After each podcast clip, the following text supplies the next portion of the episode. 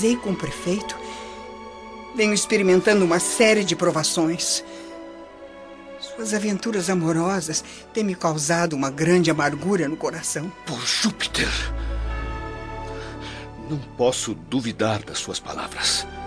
Mas também devo acreditar que meu sogro não se enganaria por tantos anos elegendo no prefeito um de seus melhores amigos. Sim, mas convém lembrarmos que você está recomeçando a sua vida na capital depois de muitos anos acostumado à paz da província. Ora, isso não vem ao caso. O tempo irá mostrar que Fábio Cornélio e o prefeito se envolveram juntos em vários negócios do Estado. Ambos são forçados a se respeitarem mutuamente. Porém, quanto ao caráter individual de cada um, só os deuses conhecem a realidade das minhas afirmativas.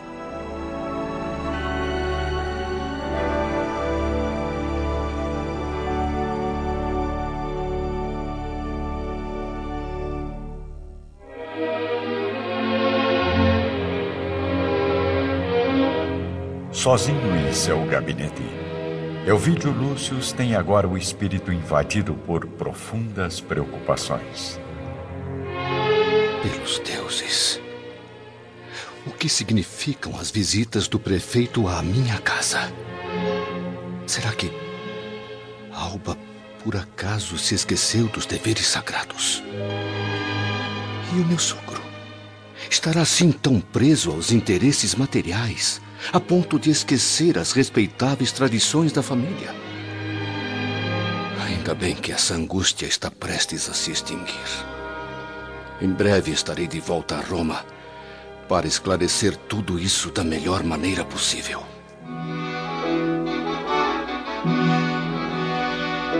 Na capital, a situação de Alba Lucínia chega ao auge do sofrimento moral devido ao assédio insistente de Lólio Úrbico. Célia por várias vezes tenta descobrir a causa de tanta amargura, mas não tem coragem de revelar suas dúvidas à mãe. Alba se entristece ainda mais ao descobrir que o prefeito começa a se aproximar da filha. Célia, no entanto, o recebe educadamente a fim de não causar problemas ainda maiores. Vamos ver a nobre senhora sozinha, entregue às meditações, no ambiente acolhedor de seu aposento. Célia, pobrezinha, certamente já deve ter notado o espírito interesseiro do prefeito, que agora a persegue com suas palavras venenosas. E agora, o que é que eu devo fazer? Porém, faltando dois meses para o regresso definitivo do marido, Alba Lucínia acaba adoecendo tomada pelo sofrimento das provações mais penosas. Célia, igualmente, tem o rosto pálido e triste. Suas preocupações se multiplicam por várias noites de insônia que acabam por arruinar sua saúde. Os dias passam lentos, penosos e martirizantes. Às vésperas do retorno para a capital, Elvídio Lúcio e Cláudia Sabina conversam com o imperador Adriano no litoral da Ática, o maravilhoso recanto da Grécia. Quatro embarcações já estão vindo para buscar minha comitiva. Logo estaremos de volta à sede do Império, meus amigos. E uma das galeras acaba de chegar, Imperador. Se possível, gostaria de embarcar o quanto antes. Preciso resolver alguns problemas urgentes em Roma. Sim, Cláudia. Pode partir hoje mesmo, na primeira embarcação. Também desejo regressar com urgência. Não vejo a hora de rever a família. Não me diga que o amigo pretende eh, desprezar a minha companhia. Desculpe. Não estou entendendo, imperador. Você é meu convidado especial na embarcação de honra, que irá partir na próxima semana. Algum problema, caro Elvídio?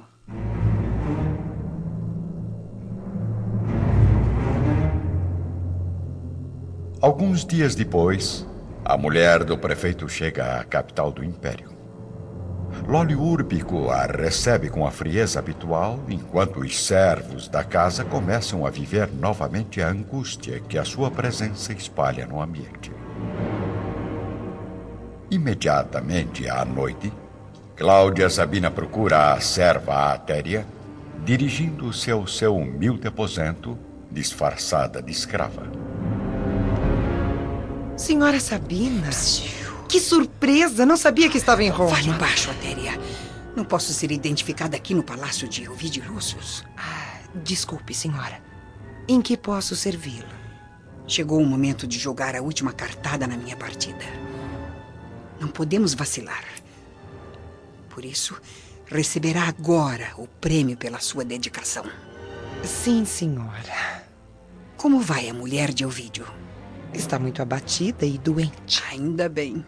Isso favorece a execução dos meus planos. Matéria, está mesmo preparada para o que possa acontecer? Sem dúvida. Entrei na residência de Ovídio Lúcius para vos servir exclusivamente. E não se arrependerá. Ouça, estamos quase no fim da missão que retém junto de Alba Lucínia. Espero todo o seu esforço para que eu consiga o êxito total. Tenho sido generosa com você, Atéria, mas desejo assegurar o seu futuro pelos bons serviços que me prestou. Que deseja para aliviar o seu destino no seio da plebe desamparada?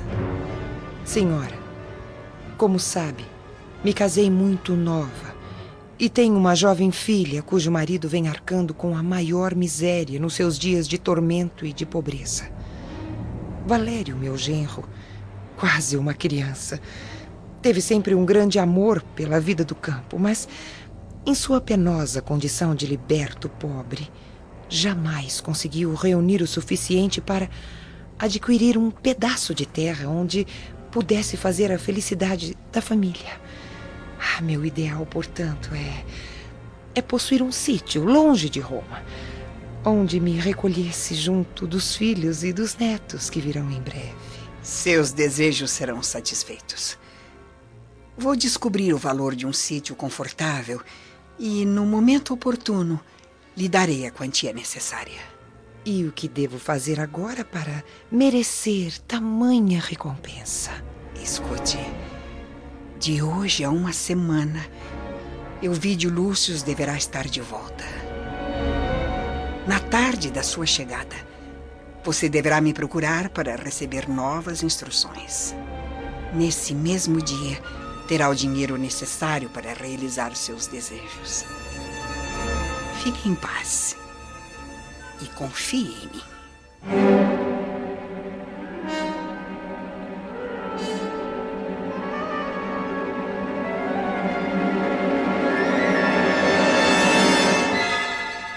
No dia seguinte, pela manhã, uma liteira modesta sai da residência de Lólio Urbico em direção à Suburra.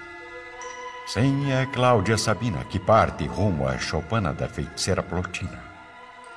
A velha visionária a recebe sem surpresa, como se já estivesse à sua espera. Está tudo aqui, como havíamos combinado. Depois de mergulhar as mãos trêmulas e envelhecidas no monte de cestércios sobre a mesa, Plotina concentra o olhar em seu santuário sinistro. Senhora, o momento é único. Deveremos cuidar de todos os detalhes quanto ao que precisa ser feito, a fim de que nossos esforços não sejam em vão. Mas não seria melhor exterminar logo a rival? Tem alguém em sua casa que poderá se incumbir do último golpe. Sei que conhece as poções mais violentas e que pode me fornecer o veneno hoje mesmo. Senhora, as vossas ideias são razoáveis, mas deve recordar que a morte do corpo só afeta a matéria. E no nosso caso, o assunto é de ordem espiritual. Por isso, é indispensável que seja um golpe infalível. Quem pode garantir que o homem amado voltará aos vossos braços se a companheira descer as cinzas de um túmulo?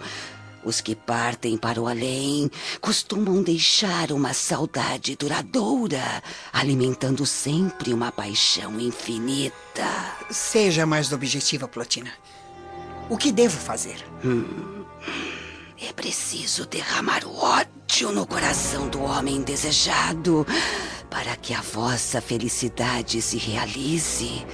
É necessário atingir a alma, abatê-la, destruí-la. Sim, mas de acordo com seu plano, meu marido deverá desaparecer. E o que importa se a morte do prefeito se faz necessária? Não está forçando o destino para viver a felicidade possível com outro homem? Sim, eu creio que está certa. Afinal, já previu todas as consequências? Perfeitamente, senhora. Através dos olhos do além. Alba Lucina deverá viver, renegada a um plano inferior, com a sua vergonha. Irá sentir o desprezo e a maldição que eu tenho sofrido.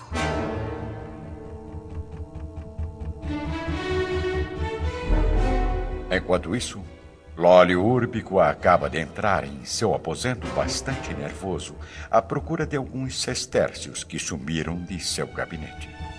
Pelos deuses, onde coloquei minhas economias?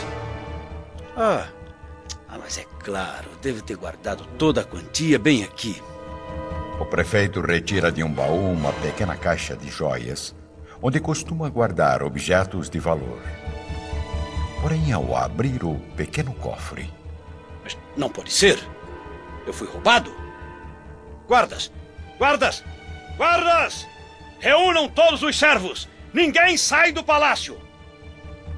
Bem longe do centro da capital, na casa sinistra de Plotina, Cláudia já está de saída. Tenha cuidado com estas poções milagrosas, minha senhora. Estes frascos contém a essência do vosso destino.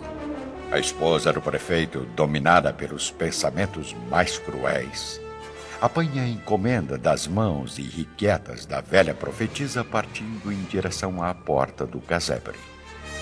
Boa tarde, Plotina. Prometo voltar em breve. Cláudia Sabina sai rapidamente, ingressando na liteira e partindo de volta à sua residência. Momentos depois, no palácio de Lólio Úrbico, encontramos o prefeito bastante irritado, interrogando todos os servos. Confesse, miserável! Diga logo quem é o ladrão! Eu estou sendo sincero, senhor prefeito. Eu juro que eu não sei. E você, escrava?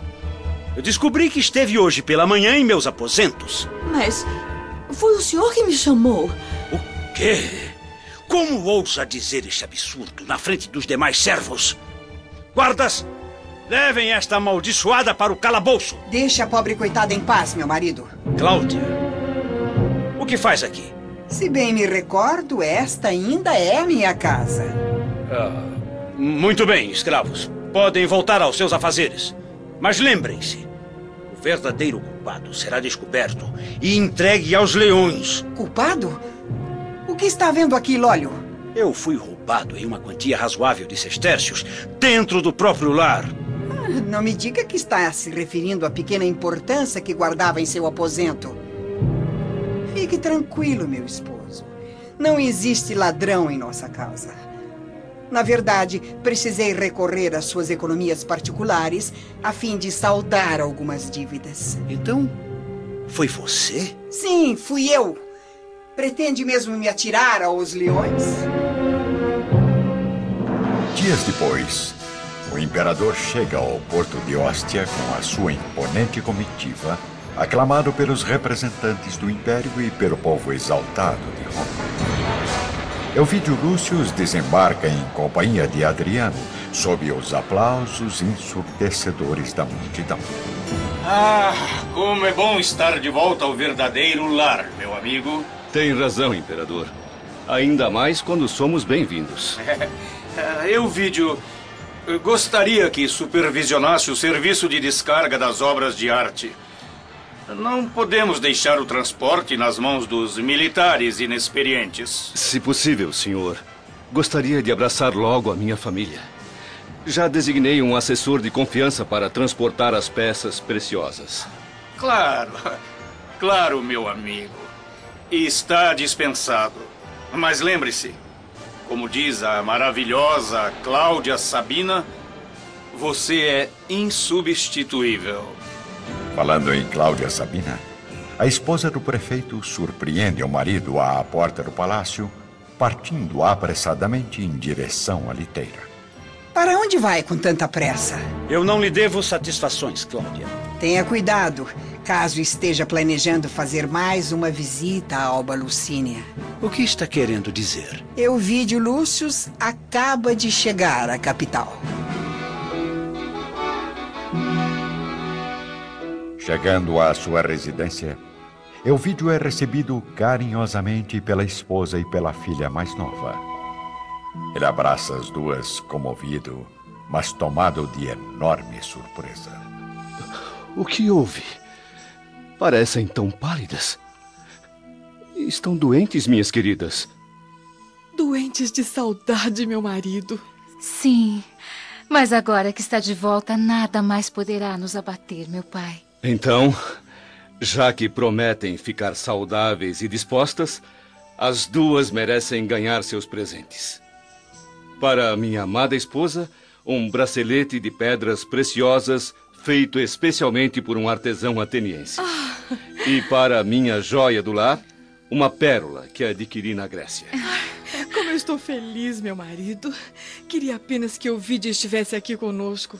Euvídia e o vovô Quinéio. Sim, minha filha. Graças aos deuses, mesmo com a distância, sabemos que sua irmã está feliz e pode nos visitar quando quiser. Porém, o velho Lúcius, infelizmente, jamais estará presente em nossa casa para participar da nossa felicidade. Não fique triste, papai.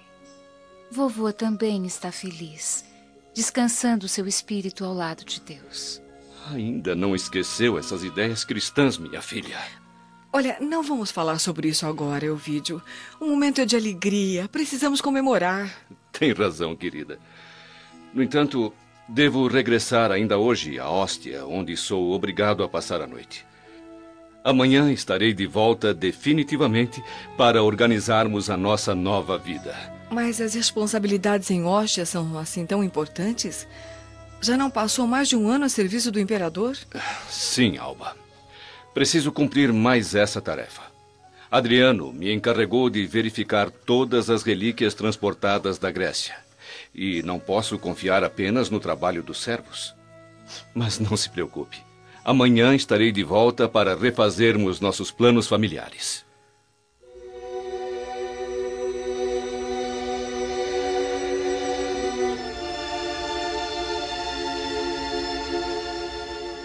Ao cair da tarde, a liteira de Elvídio parte apressadamente. A Alba Lucínia se recolhe ao leito, cheia de novas esperanças, enquanto Célia volta às suas meditações. No entanto, a serva Atéria sai da residência cautelosa, sem despertar a curiosidade dos demais escravos.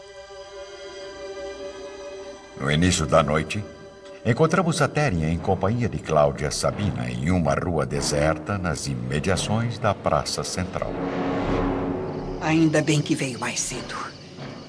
Preciso tomar várias providências. Aguardo as vossas ordens, senhora. Atéria, estou vivendo horas decisivas para o meu destino. Confio em você como se confiasse em minha própria mãe. A esposa do prefeito entrega à comparsa uma pesada bolsa repleta de moedas de ouro. Aqui está o prêmio da sua dedicação em favor da minha felicidade. São economias com as quais poderá adquirir um sítio longe de Roma, conforme deseja. Ah, senhora, nem sei o que dizer. Eu... Em troca da minha generosidade, exijo o segredo absoluto. Ouviu bem? É uma honra atender às vossas determinações. Confio na sua palavra. Me diga, Téria, Por acaso conhece a coluna lactária no mercado de legumes? Perfeitamente. É o local onde são deixados os recém-nascidos enjeitados. Não fica longe do pórtico de Otávia. Há muitos anos visitei a região a fim de observar as criancinhas abandonadas. Neste caso, não será difícil explicar o que pretendo fazer. Cláudia começa a falar com a serva em voz muito baixa, expondo os seus planos, enquanto a Téria ouve tudo bastante admirada. A ex-plebeia parece alucinada. Tem um olhar profundo, aterrorizante. Atéria, esta poção causa cansaço físico e sono prolongado. Ao ministrar a dose, é preciso que Alba Lucina descanse tranquilamente. Leve também mais este frasco. Terá necessidade de usar todos eles. Prometo seguir à risca os vossos projetos, senhora. Não há o que temer. Que os deuses nos protejam. Até que enfim chegou o momento da vingança.